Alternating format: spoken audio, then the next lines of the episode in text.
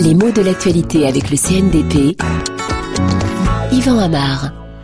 La réforme du système de santé est le premier chantier important qui pourrait peut-être faire trébucher Barack Obama. En effet, son projet risque de ne pas être bien accueilli par tout le monde. Il faut dire aussi que l'organisation des assurances maladie est compliquée et que la culture politique américaine n'en a jamais fait vraiment une priorité.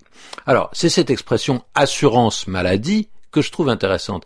D'abord parce qu'elle témoigne d'une tendance forte de la langue française en ce moment à juxtaposer des mots, les mettre les uns à côté des autres sans qu'il y ait un mot de liaison, sans préposition par exemple. On ne dit pas assurance contre la maladie, mais on dit assurance maladie tout court. Parfois on met un trait d'union entre les deux mots, parfois non.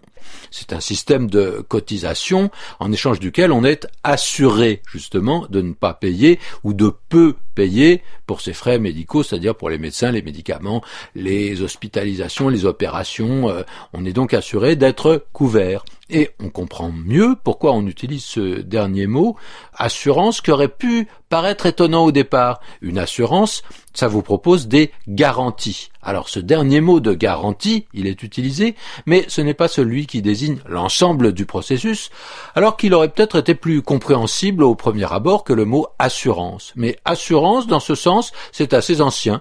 Ça apparaît d'abord dans un langage commercial euh, et plus particulièrement maritime, dès le XVe siècle. Il s'agit de passer un contrat avec quelqu'un qui s'engage à vous rembourser, à couvrir vos frais si jamais un risque possible, un risque envisageable devient une réalité. C'est-à-dire que quand on part avec son bateau, on risque toujours de couler. Eh bien, si on prend au départ une assurance, cela veut dire que par exemple, si votre bateau coule et que vous n'avez pas coulé avec, l'assurance vous rembourse le prix du bateau et le prix de la cargaison.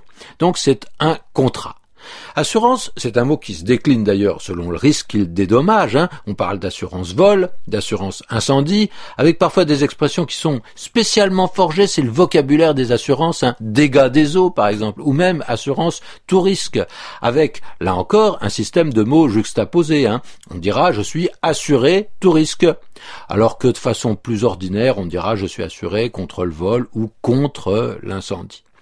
Cet usage assez particulier de cette famille de mots n'empêche pas les autres sens de assurer de vivre leur vie. Assurer, ça veut dire certifier, promettre, s'engager. Je t'assure que je serai à l'heure. Et même dans un langage familier, ça veut dire que on est à la hauteur de la situation dans une euh, position difficile. C'est presque de l'argot, mais on dit oh là là, ah, ça a glissé, il y a du verglas. Il a assuré, il n'a pas eu d'accident.